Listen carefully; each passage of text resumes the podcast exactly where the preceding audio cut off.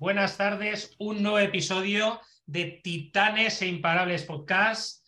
Esta tarde eh, está conmigo Jorge Reverte. Jorge Reverte es eh, gerente de negocio de transformación digital en Unsis. a Jorge lo conocí aproximadamente en el 2014. Eh, como él me decía en el back, era cuando de alguna manera estaba ya lanzándose ¿no? al territorio profesional.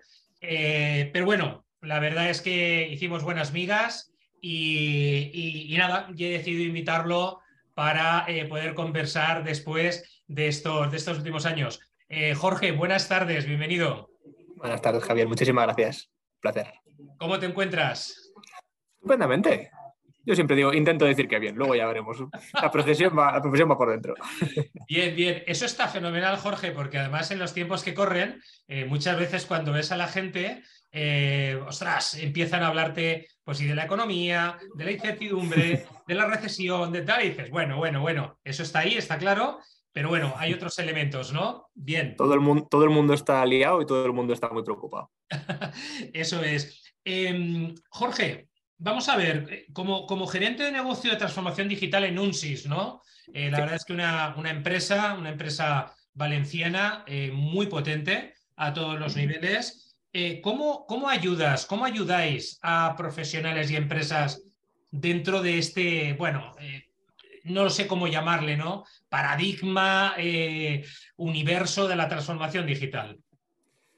Es un paradigma, ¿eh? porque al final es un, ha sido un cambio de era, ¿no? De alguna manera. Nunsis eh, es una empresa tecnológica, ¿vale? Que al final cubre un espectro muy, muy amplio de tecnologías. Somos eh, más en torno a 1.700 personas a día de hoy, o sea que imagínate la, de manos que tenemos para hacer cosas. Madre de Dios. Em, y al final el, el, área de transformación digital de Nusis, que es donde, donde estoy yo liderando, es un área que se dedica a, a, la consultoría, ¿no? a intentar explotar todo el conocimiento que dentro de la empresa tenemos de todas las diferentes tecnologías para darle un sentido y ayudar a las empresas a entender cómo eh, aprovechar todas estas tecnologías para realmente transformar su negocio. ¿no? Y cuando hablamos de esto no hablamos de, pues me pongo Office 365 y ya he hecho la transformación digital o me pongo un CRM y ya he hecho mi transformación digital. ¿no? Hablamos de algo que va un poco más allá. La transformación digital siempre decimos que es un, un proceso que todas las empresas tenemos que, vivir, eh, en el cual pues, bueno, tenemos que ir adaptándonos a los tiempos que corren desde una perspectiva en la cual el negocio tiene que liderar, es decir, tenemos que tener una estrategia clara de qué queremos conseguir involucrar a las personas, capacitar a las personas para que nos puedan acompañar e impulsar ese proceso y para ese proceso apoyarnos en la tecnología. La tecnología no deja de ser una herramienta y un cómo hacemos las cosas, ¿no? Pero no debe ser, no debemos ir persiguiendo siempre el último cacharrito que ha salido porque entonces no tenemos una estrategia, tenemos un juguete. Oye, Jorge, eh, dentro de esta línea, eh, efectivamente, eh, yo cuando, cuando leo ¿no? lo que escribes, hablas de que al final el proceso de transformación digital eh, bueno, eh, confluyen como cuatro aspectos, ¿no? Cuatro puntos. El cliente digital, las personas, la propuesta de valor y la tecnología. Cuéntenos un poquito, por favor. Desgránanos esto. Vamos a ver. A ver, al final el, hay un, yo tengo un problema con la transformación digital, es que pese a liderar un área que se llama así, en la, coletilla de digital le estoy empezando a coger un poquito de manía. Lo vengo hablando con mucha gente últimamente y creo que somos bastante gente la que estamos en este mundillo y que ya no queremos hablar de digital más, estamos hartos. Al final, las personas y los negocios sobre todo estamos en transformación continua y si no, no vamos a sobrevivir nunca. ¿no? Entonces, en, su momento fue el paso de la, de la, nada al vapor, del vapor a la electricidad, de la electricidad ahora a este mundo digital de Internet y las nuevas tecnologías, pero al final es un proceso de transformación continua y es en lo que tenemos que estar las empresas. El problema es que yo creo que las empresas nos hemos acostumbrado y nos hemos construido mucho alrededor de, lo que era el siglo XX, ¿no? que era una empresa dedicada a la producción en cadena, hacer cosas de la manera más eficiente posible cada vez, y eso está muy bien, nos ha llevado hasta donde estamos a día de hoy, pero a día de hoy, eh, con, la cantidad de cambios que hay en, nuestro contexto, lo has comentado, ¿no? en, nuestros clientes, en, en los posibles nuevos modelos de negocio que crean nuestros competidores, en lo que nos exigen nuestros empleados, en las nuevas tecnologías que aparecen, tenemos que adaptarnos a un ritmo cada vez más rápido tenemos que... La transformación, digital no es un proyecto que aborda la empresa, es un proceso, es una forma de ser. ¿Eres digital o no eres digital? Eh, entonces va un poco por ahí en esa, en esa línea. ¿no? nosotros intentamos definir esas, esas cuatro patas porque al final eh, el cliente cada vez nos exige cosas nuevas y cosas distintas, ¿vale? Nos exigen cada vez, por supuesto, más tecnología en, la interacción que tenemos con ellos como empresa. ¿Por qué? Porque al final la tecnología es más cómoda. Él siempre pongo el ejemplo yo hace poquito tuve que ir al banco para pagar un impuesto y no me lo podía creer. Digo, pero ¿cómo que no lo puedo pagar desde el móvil o desde casa? O, joder, que me tengo que parar mi jornada laboral para ir a un banco a hacer la cola porque había una persona esperando para yo que sé qué. Y tardé una hora y media en algo que deberían haber sido diez minutos. ¿no? Entonces, los clientes cada vez exigimos más este tipo de cosas y las empresas, por tanto, tenemos que responder a ello. La, segunda pata sería la de las personas, eh, y es que, bueno, yo creo que, que, es, ha sido la gran olvidada, ¿no? Y cada vez más por suerte la gente le está dando la importancia que tiene eh, la transformación digital es primero un cambio de mentalidad. Las personas que trabajan en la empresa, y es algo que, que tú comentas, ¿no? El, tema de la mentalidad de crecimiento, etcétera, que ahora me imagino que, comentaremos sobre el tema, pero tenemos que empezar a tener esa forma de pensar, ¿no? Esa forma inquieta de, de vivir, de ir buscando siempre la mejora continua y de y, y aplicando a esa mejora continua lo digital, porque al final lo digital es algo que habilita muchas mejoras a día de hoy para la empresa. Entonces, tenemos que intentar construir ese, mindset, esa forma de pensar en las personas eh, que forman parte de nuestra organización, porque al final una empresa son personas, no es otra cosa, son un grupo de personas que se juntan para hacer algo.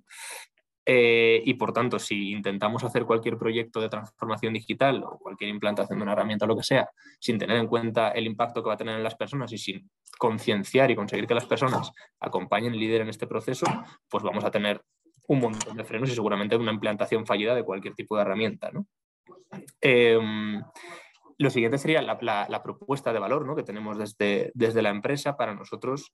Eh, oye, pues hay una parte que es la obvia en la que pensamos siempre cuando hablamos de transformación digital y es eficiencia. ¿no? Alguien piensa transformación digital, tecnología, eficiencia y costes. Vamos a ahorrar pasta. Vamos a ver a cuánta gente me puedo quitar de la planta de producción, voy a ver a qué financiero me puedo quitar porque ahora esto se hace automático. Y oye, eso es algo que la transformación digital y la tecnología habilitan, ¿no? Podemos ser mucho más eficientes, pero va mucho más allá, ¿no? Es decir, podemos generar nuevos modelos de negocio, nuevas iniciativas eh, y nuevos productos y servicios para atender mejor a nuestros clientes y darles los servicios que esperan o a veces que ni siquiera los esperan. ¿no? Hay gente que, que, tiene esa capacidad de inventarse cosas nuevas como son pocos, ¿no? Tampoco es que todos vayamos a inventar un nuevo mercado, pero gente como Steve Jobs, etcétera, que siempre son los grandes ejemplos, jolín, pues de repente te llega un Uber, un Netflix, son modelos de negocio digitales que han reventado mercados enteros.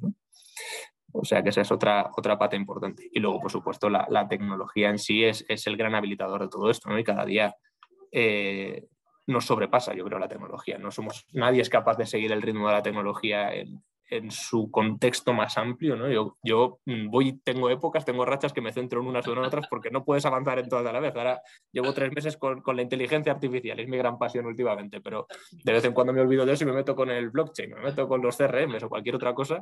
Es que no se puede estar en todo, es imposible. Entonces ahí hay que, ahí hay que tener que tener un partner que te acompañe en todo ese proceso. ¿no? En la, la, suerte yo creo que tenemos es ser tanta gente que al final sí que nos permite ir abarcando y avanzando en todo a la vez, pero pues si, si eres uno solo, es imposible. Complicado. Sí que es cierto, ¿verdad, Jorge? Porque, porque ostras, lo que estás de alguna manera eh, aprendiendo hoy, eh, dentro de tres semanas, ya ha pegado un vuelco en algún sitio. Y dices, eh, caray, pero si es que todavía estoy en pañales, como aquel que dice, y ya ha pegado otro cambio más en este sentido. Fíjate que hablabas del tema de la, de la inteligencia artificial. La verdad es que hay cosas alrededor de la inteligencia artificial brutales, ¿no? Que dices, madre de Dios, ¿no? De hecho, cada vez hay más plataformas de todo que están, ¿vale? Con base en inteligencia artificial y es modelos de negocio en este sentido muy potente. Pero es cierto que, como dices tú, ah, va todo tan rápido que no puedes absorber, ¿no? Eh, eh, todas las novedades que, que van apareciendo. Oye, Jorge, y en este, y en este sentido, eh, tú como, como, líder de esta área eh, y, bueno, el liderazgo, ¿no? Que también es algo fundamental hoy en día. ¿Cómo te las manejas? Eh, bueno, no sé si tienes equipo a tu cargo, que me imagino que sí, ¿vale? Em, ¿qué, destacarías, no? desde, no sé, fíjate que tú y yo nos conocimos en el 2014, han pasado ocho años ya. ¿Qué crees ¿no? que, ha podido variar desde hace estos 8 o 10 años a cómo ahora se está gestionando el liderazgo dentro de las organizaciones? Pues yo creo que los, los últimos años, yo creo que el gran cambio que hemos tenido ha sido el, ese paso, yo creo que a, lo que podríamos llamar el siglo XXI, ¿no? que, lógicamente por años no encaja exactamente, pero el, el, foco en las personas, ¿vale? que yo creo que es algo que, que a lo mejor hace 8 o 10 años estábamos todavía la gran mayoría de las empresas, diría el 99%, en esa mentalidad del siglo XX, de, eh, que a mí, me pasa con esto, hay una palabra que me rechina muchísimo, que es recursos humanos. Me parece la palabra, la expresión más fea del mundo, o sea, recursos humanos, literalmente eres un número, ¿no? O sea, me parece feísimo, ¿no? Y empezar a hablar de, pensar de recursos humanos a personas, ¿no? Personas que, que tienen una necesidad de, por supuesto, económica, que todos la tenemos, que tenemos que comer a final de mes, pero sobre todo yo creo de, intentar tener un, sentido de qué somos, un propósito que lo intentamos buscar en el trabajo, ¿no? O sea, para mí a lo que yo me dedico es, mi pasión y cuando yo tengo un rato libre me dedico a investigar y a cotillar sobre transformación digital porque es lo que me gusta y, soy un afortunado por ello, ¿no? Sé que todo el mundo no, no está en esto, pero cada vez más yo creo que estamos yendo hacia ese, hacia ese foco, ¿no? la empresa purpose driven, que le llaman, o guiada por el propósito, empleados que buscamos ese tipo de empresas y al final el, liderazgo que se tiene que ejercer en la organización también es esa, ¿no? el de construir un entorno en el que la gente quiera trabajar, que sienta realmente pasión por, por su trabajo. ¿no? Hay un ejemplo, yo creo que es por esto muy exagerado, pero que, pero que, ilustra muy bien, ¿no? que es, le preguntaban a una persona que se dedicaba al, estaba en el departamento de limpieza y mantenimiento en la NASA, dice, no, es que yo no barro pasillos, yo ayudo a que la gente vaya a la luna. ¡Qué bueno! hasta cierto punto, joder, hasta cierto punto de así, ¿no? O sea, que, que yo creo que ese ha sido un gran cambio en los últimos años. Qué bueno. Y, fíjate, es cierto esto que hablas del propósito, ¿no? Porque cada vez eh, se está escuchando más la palabra propósito. Lo que pasa es que eh, también es cierto, y, yo estoy súper identificado ¿no? con, eh, con, con, la misma, pero también es cierto que, la verdad es que a veces se va eh, desnotando, ¿no? Como muchas palabras, ¿no? El, tema, fíjate que hablar de recursos humanos, ¿no? Es que todavía hay empresas que hablan de recursos humanos, joder, macho, y, estamos en el siglo XXI ya, ¿no?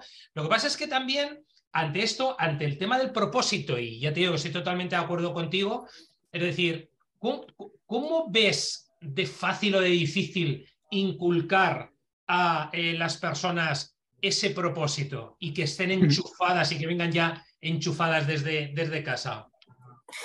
Yo creo que, o sea, sobre el tema del recursos humanos, por cerrar ese tema, eh, algo que a mí me llamó mucho la atención al incorporarme a Anuncis es que esa palabra está más o menos prohibida, ¿no? Al final se, usa, pero el departamento se llama personas y talento, ¿no? Y ya cambias el chip, ya es otra cosa, ¿no? Es otro, otro enfoque.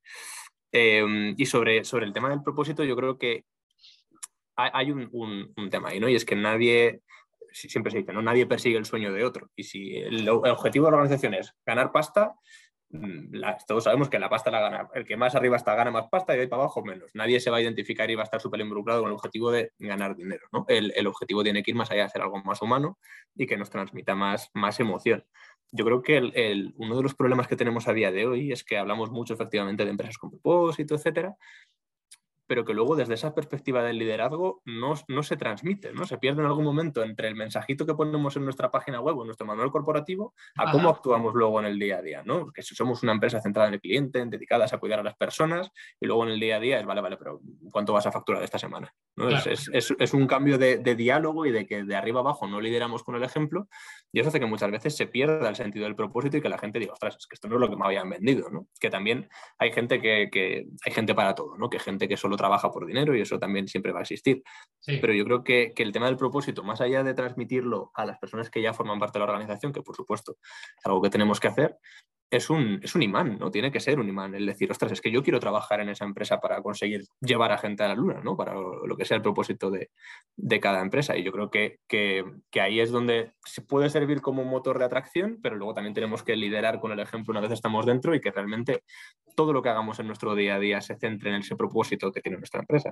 Y ahí es donde me parece que, que en liderar con el ejemplo podemos fallar muchas veces.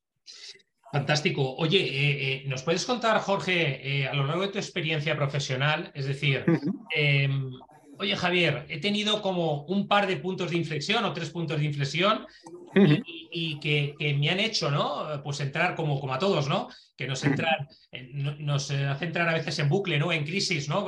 si queremos llamarlo, pero que a partir de ahí, esa experiencia te ha ayudado, pues, a ser mejor de lo que eras antes, que evidentemente a estar ahora donde estás, ¿no? Estás liderando eh, un equipo de trabajo en algo tan bonito como es la transformación digital y en una empresa tan potente como, como es Nunsis. Cuéntanos. Pues yo creo que por suerte he tenido relativamente pocas crisis en el mundo laboral que me hayan hecho hacer ese, ese, clic, por suerte, toco, madera que todo siga así. Bien. Em, pero, pero yo creo que, intentando reflexionar también sobre las cosas que, me han ido construyendo laboralmente como soy, yo creo que he tenido la suerte de que en, las experiencias que he tenido hasta el día de hoy, me, he tenido líderes por encima de mí que, han confiado, que han eh, apostado por el trabajo que estábamos haciendo pero que han también sabido delegar y dar libertad, ¿no? El, darle la libertad a la gente que trabaja contigo de, ser creativa, de inventar y de equivocarse sin reprimendas, yo creo que eso es súper importante, ¿vale? El, que alguien que está por encima de ti te diga, oye, ¿tienes alguna idea para esto? Sí, tengo esta. Venga, adelante, ponte con ello. Que la gente le pueda dedicar tiempo, recursos, incluso inversión económica a algún tipo de proyecto o iniciativa y que se pueda equivocar sabiendo que, oye, joder, que te hemos dado la libertad, equivócate porque no vamos a acertar nunca en el 100% de las cosas, experimenta, porque si no experimentas te quedas anclado donde siempre, y a partir de ahí, ¿te puedes equivocar o no te puedes equivocar? Si aciertas, fenomenal, palmadita en la espalda, seguimos a inventar otra cosa. ¿Que te has equivocado? No pasa nada, estamos aquí para esto, aprendemos y sobre todo aprender, ¿no? Lo que no puedes hacer es cagarla tres veces seguidas en lo mismo porque entonces ya sí que tenemos un problema. Pero si te equivocas, aprendes y ese aprendizaje lo aplicas en la siguiente iteración o, o esto que vayas a hacer, yo creo que eso ha sido una de las grandes lecciones que, he tenido hasta el día de hoy. También he tenido gente, o sea, hasta ahora, la verdad que todos los líderes con los que me, he encontrado yo por mi camino han tenido esa, actitud y también el, lanzar a la gente a la piscina. Ya la venga, esto es tuyo. Qué maravilla. Eso, te hace y te curte, ¿eh? yo creo, al final. Te, genera una. Yo digo que, que al final mucha parte del trabajo que hacemos la gran mayoría de nosotros es torear. Y así es como se aprende a torear, yo creo. Claramente. Oye, eh, Jorge, ¿qué recomendaciones ¿no? Eh, nos darías, ¿no? Sobre todo, ¿qué recomendaciones en el día a día aportáis a, los profesionales y a las empresas, sobre todo a la hora de querer abordar un proceso de transformación digital de verdad, ¿vale? No que, oye, pues mira, quiero incorporar un CRM o quiero establecer un e-commerce, ¿vale? O quiero meter un ERP dentro de mi compañía ¿vale? sino un proceso de transformación, digamos, más global. Cuéntanos, ¿qué mm. recomendaciones, ¿no? desde tu punto de vista, eh, nos darías? Vale, yo em, la, primera en la que siempre intentamos centrarnos cuando abordamos cualquier tipo de proyecto es em, involucrar al comité de dirección yo creo que uno de los grandes errores que hay en el tema de la transformación digital es que eh, la empresa dice, vale, la transformación digital es un proceso estratégico para nosotros y cogen al responsable de tecnología y dicen, ala, tú, encargado de la transformación digital, diviértete. Y eso es un fallo garrafal porque al final una persona sola no puede entablar esa batalla, ¿vale? Y, y, la transformación digital requiere de mucho liderazgo, mucho, mucho, mucho liderazgo y mucho ejemplo por esa parte, ¿no? Entonces, involucrar al comité de dirección y que todo el comité de dirección esté comprometido, alineado, ¿sabes? Que primero, que todos entiendan lo mismo por transformación digital, porque si le preguntas a cada persona del comité, cada uno te va a definir eso como una cosa distinta. Una vez todos entienden lo mismo por transformación digital, ¿vale? ¿Y cómo se refleja la transformación digital en nuestra empresa? ¿Cómo queremos llegar a ser de aquí a 3, 5, 10 años?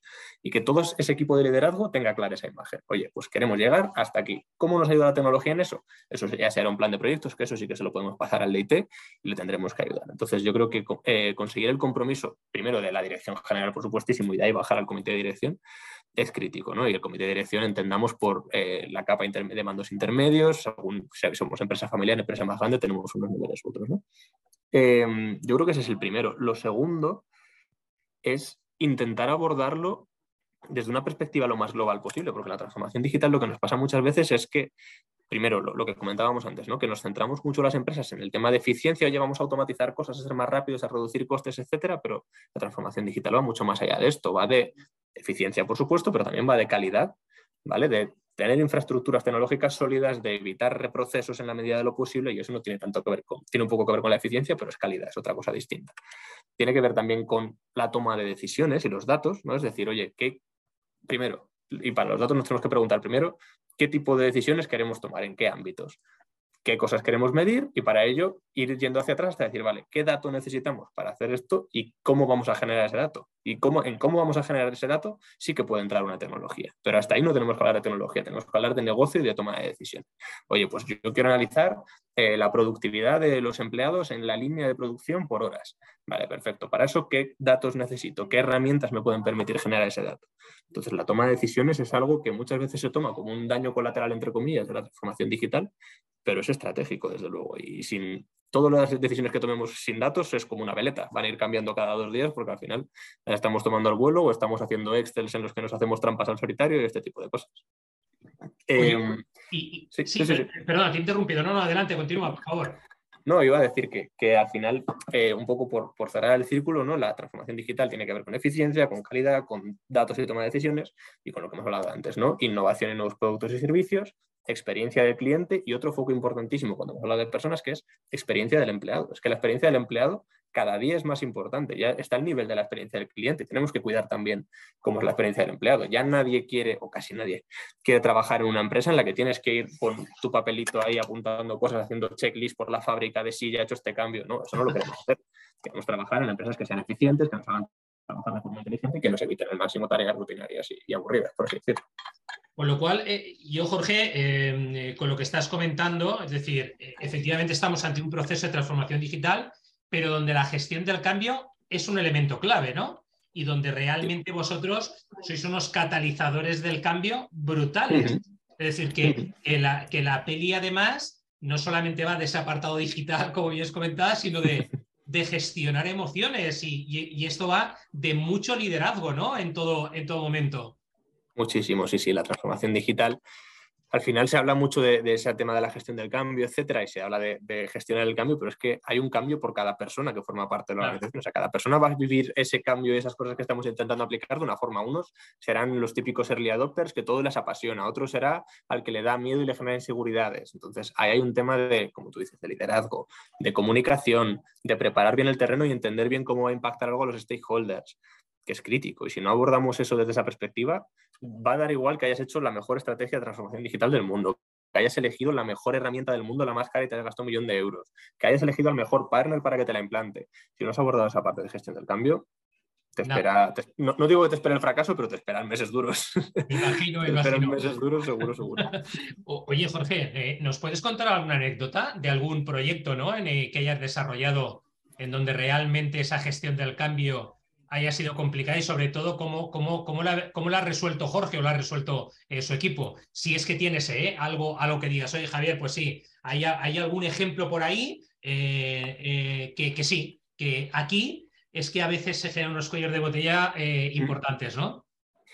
Bueno, yo creo que es, un tema de, es que gestión del cambio y resistencia nos encontramos en prácticamente todos los proyectos, ¿no? Es decir, vas a, a implementar un CRM a una área comercial y de repente alguien te dice, eh, pero, pero entonces tengo que registrar aquí todas las llamadas que hago y todas las visitas. Mm, mi jefe me quiere controlar, me van a despedir. Nos encontramos con, con estas de todo tipo, ¿no? Y al final, yo creo que, que esa es la, principal reticencia que nos encontramos muchas veces, ¿no? Yo creo que, en el área de ventas, sobre todo, hay, hay, muchas, ¿no? De, desde no quiero que mi jefe me controle hasta no, no, es que los clientes son míos, no los clientes son de la empresa. Al final hay, hay, un tema de, de, de, esa parte de la, de la, gestión de las emociones y de entender que yo creo que también que el conocimiento es parte de la empresa y debe serlo, ¿no? Que al final yo creo que hay, hay dos áreas que son muy críticas en esto, el, o tres. Una es el área, mm, el área de ventas, como decíamos, porque al final genera este tipo de reticencias. El área financiera también suele ser un, foco bastante relevante porque son los reyes del Excel, ¿no? Y, les gusta tener todos los datitos controlados y cuando dices, no, nos vamos a pasar a, un Power BI y cosas similares, a un cuadro de mando en el que no hay que hacer ningún tipo de cocinado de datos, etcétera, de repente la gente dice, ostras, pues si este dato era mío, yo tenía, yo era el que más molaba y ahora no me necesitan para hacer los cálculos, ¿no?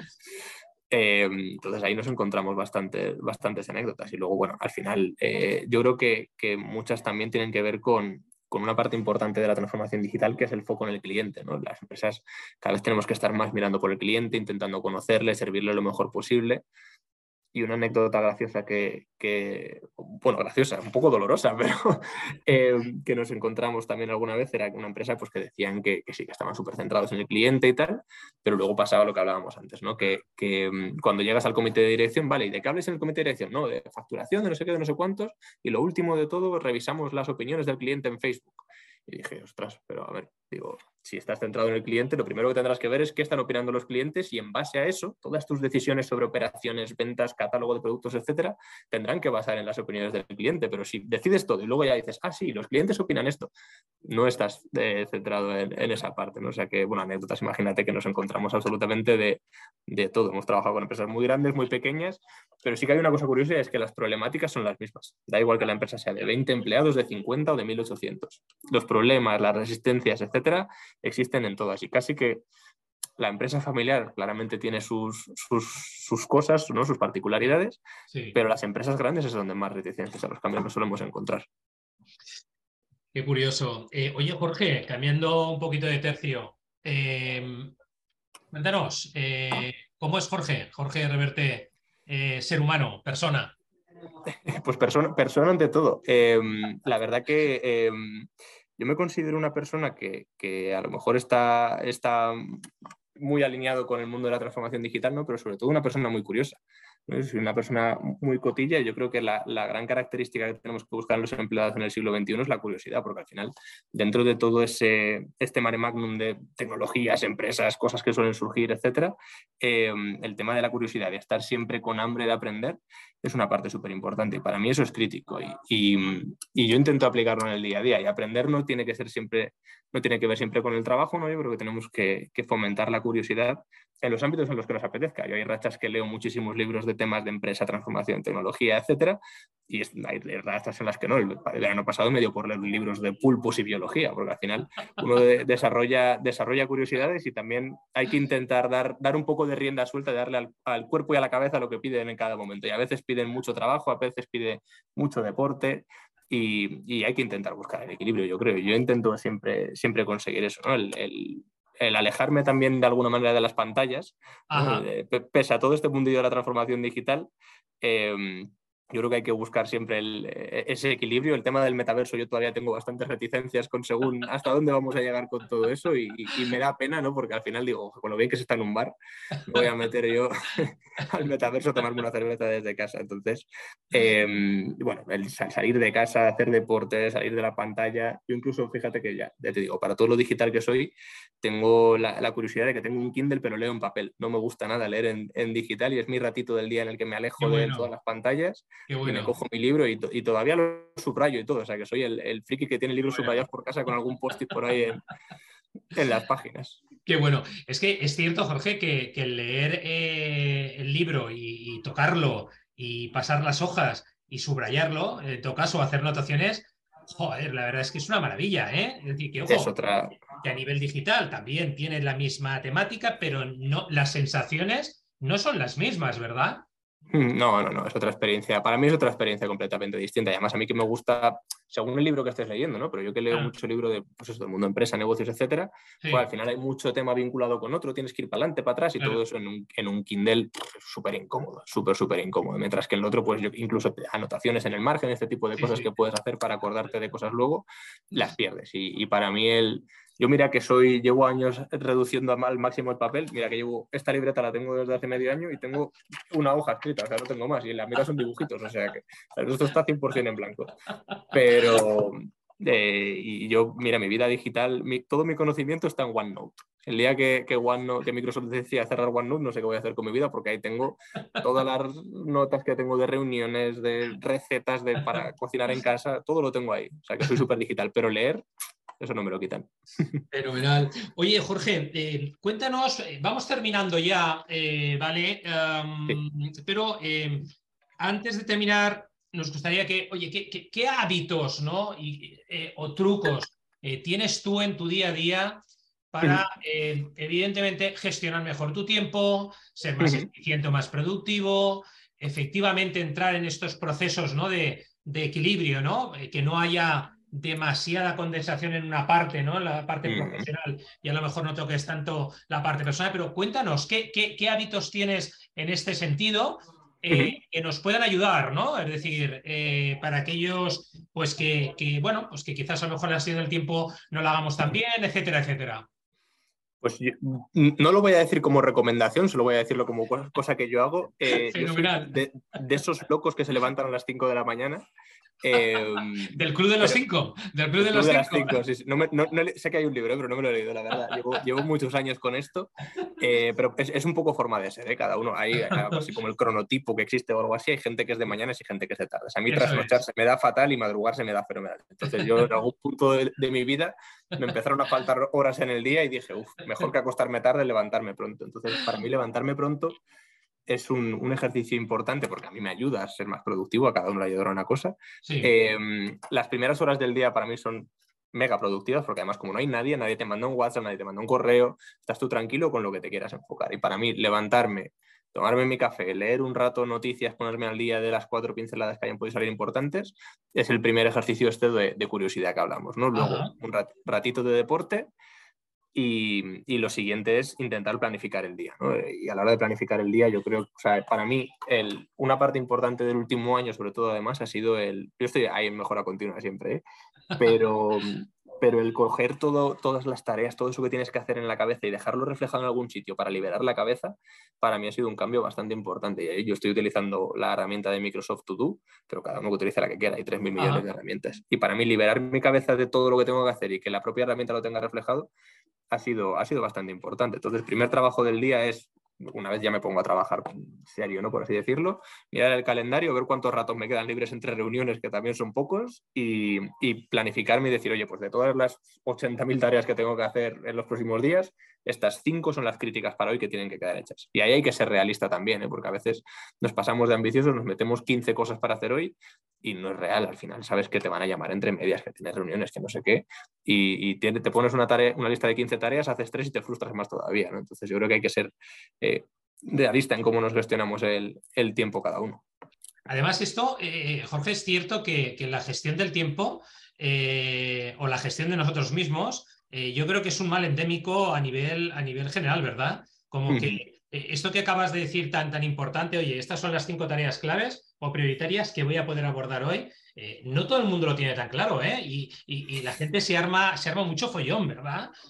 Sí, sí, totalmente. Y yo creo que además tenemos el, gran problema a día de hoy de las distracciones, ¿no? Que al final, llamadas de teléfono, que si el Teams, el WhatsApp, los correos, no sé qué, hay que tener, bloquearte un ratito al día, yo lo intento por lo menos, de oye, mira, esta hora y media, dos horas, teléfono en silencio, email cerrado, Teams cerrado, WhatsApp apagado, por supuesto, y a trabajar, porque es que si no, al final no trabajas ninguna hora del día. Hay días que son todo reuniones y dices, acaba el día y dices, ¿pero qué he hecho? así es, así es. Fíjate, yo, el otro día eh, no sé dónde lo leía, ¿vale? O, lo conversaba, ya no recuerdo muy bien, pero al final eh, eh, escuchaba, yo, yo, yo creo que lo escuché en algún sitio, de que al final, es decir, lo importante es decir, de enfocarse en, una cosa a la vez, ¿no? Por lo que hablabas antes del tema de las distracciones, ¿no? No estar tanto en ese apartado de, sino poner foco, poner atención en lo que estás haciendo. Y oye, eh, ¿qué tengo? Estas cinco cosas prioritarias, como decías antes, para desarrollar durante el día. Pues después de una en la otra, evidentemente sabemos que tenemos interrupciones y tal, pero que al final de todo eso siempre una detrás de otra, ¿no? Y es lo que nos permite poner foco, poner atención, y es como estar, eh, como dicen en mindfulness, ¿no? Atención plena en lo que estoy haciendo, ¿no? Y es la única manera de hacerlo de una manera hiper, hiper efectiva, ¿no? Totalmente, sí, este estado, ahora lo llaman estado de flujo y este tipo de cosas, al final hay, hay, que estar ahí. Yo creo que los últimos años sí que ha habido esta tendencia a pensar que podemos ser multitarea. Yo no dudo, que haya gente que pueda. ¿eh? Yo es que tengo una neurona y a veces ni siquiera está funcionando entera. O sea que o me centro en lo que estoy haciendo, yo soy de estas personas que escribir y hablar con alguien a la vez no soy capaz. Entonces tengo que estar súper, súper concentrado y, ahí hay, yo que sé, al final hay, hay, reglas y cada uno se las aplica como quiere. Pero a mí una que me enseñaron en su día y que, que sí me valió es cuando te entra algo, porque siempre te entran correos, lo que sea, si es algo que puedes responder en menos de dos minutos, hazlo en ese momento y te lo quitas de encima. Pero si no, déjalo aparcado y ya lo harás en otro momento, porque si no te vas a liar, te van a frenar y todo lo que tenías que avanzar no lo vas a avanzar. Pero todo lo que te puedas quitar porque es algo rápido, que es contestar un mensaje, decir, oye, pues esto lo hablas con este otro, no sé qué, que no es lo mismo que tirar balones fuera, eh, hay que intentar hacerlo porque al final, si no, también la bandeja de correos electrónicos, pues hoy he estado en una reunión de una hora y media de trabajo y joder, tenía 80 correos a salir. Digo, pero ya cago yo con esto. ¿Cuándo, ¿Cuándo, me voy a comer esto? Madre mía. Es imposible. Hay, días, que son caóticos. Madre mía. Oye, eh, la última, Jorge. Eh, mentalidad de crecimiento contra mentalidad fija. Es decir, cuéntanos esto, ¿no? Porque esto también, eh, hoy en día el, concepto de la mentalidad, no voy a decir que está de moda, ¿vale? Pero sí que se está hablando mucho sobre ello, ¿no? Cambiar la mentalidad, eh, hacer clic en tu mentalidad, efectivamente entrar en un proceso de mentalidad de crecimiento frente a una mentalidad fija. ¿Qué opinas de todo esto, Jorge? Yo, ahí Javier, pues te diría que, va un poco en línea lo que hablábamos, ¿no? Para mí la mentalidad de crecimiento tiene que ver en parte con la curiosidad, con estar siempre abierto a nuevas ideas, a explorar cosas, a no conformarte con lo que tienes, porque a mí me pasa una cosa, ¿no? Yo, yo doy muchas clases, por ejemplo, y no soy capaz de repetir la misma clase dos veces. Yo de una clase a otra, aunque sea en el mismo máster y doy la misma sesión, me cojo el PowerPoint, lo cambio por completo y no soy capaz de hacerlo. Entonces, esa curiosidad y esa inquietud por, por intentar mejorar siempre, creo que es súper súper importante y que es algo que, que, joder, que es una actitud que debemos valorar cada vez más. Y hay otra que es con cómo nos enfrentamos a los problemas, ¿no? Eh, hay gente para la que cada problema es un mundo, un drama, se cae el mundo encima, me quiero morir. Y hay gente que cuando hay un problema, la actitud es completamente opuesta. Es, oye, esto es un reto, vamos a sacarlo, vamos a ver cómo lo hacemos. Y problema-solución al final, que es lo que tenemos que intentar, ¿no? Que cuando haya un problema busquemos la, la solución. No siempre la solución rápida, porque no todas las soluciones se encuentran de manera rápida, pero sí que adoptemos esa mentalidad de, oye, vale, este problema es un reto, tiene estas particularidades, vamos a analizarlo, a ver sus implicaciones y a ver cómo lo podemos solucionar. Y versus esa gente que hay un problema y se meten en bucle, no, pero es que esto, es que aquello, es que no sé qué, es que no sé cuántos, y al final que eso te son vampiros de energía, que digo yo, ¿no? Que te, acaban sumiendo en, te acaban absorbiendo toda tu energía y te, llevan como, como, es como llevar un ancla detrás todo el rato que tienes que ir arrastrando, ¿no? Hay que, e, ese tipo de mentalidad que, al final es un tema de, que, puede venir arrastrado de muy lejos de la infancia y todo este tipo de cosas, ¿no? pero que hay que, que hay que trabajarlos, impulsarlos y yo creo que tener una actitud lo más optimista posible ante, ante la vida y ante los problemas. El que te diga que la vida no va a haber problemas y va a ser un camino de rosas, o, te está mintiendo, o es un iluso, o ha tenido mucha suerte en la vida, ¿no? Pero problemas vamos a tener y es cuestión de la actitud con la que lo enfrentemos. Y para mí la mentalidad de crecimiento tiene mucho que ver con eso. Em, totalmente de acuerdo, Jorge. Eh, bueno, Jorge, si queremos eh, localizarte, si la gente quiere contactar eh, contigo, ¿vale? Porque, bueno, pues está interesada, ¿no? En, meterse en este jaleo de la transformación digital, un jaleo apasionante, ¿vale? ¿Dónde, pueden, dónde pueden hacerlo? ¿Cómo pueden localizarte? Bueno, pues em, yo estoy, estoy, en LinkedIn, por supuesto, como, como todo el mundo, y más siendo digital tengo que estar en LinkedIn, en LinkedIn sí o sí. sí o sí. Em, ahí publico, publico mucho contenido, tengo una newsletter también que se llama En Transformación, que mando todos los lunes una actualización con las noticias más. Como yo leo mucho, todos los días me empapo 20, 30 noticias, cojo las mejores y las intento compartir a modo de resumen para que tenga menos tiempo.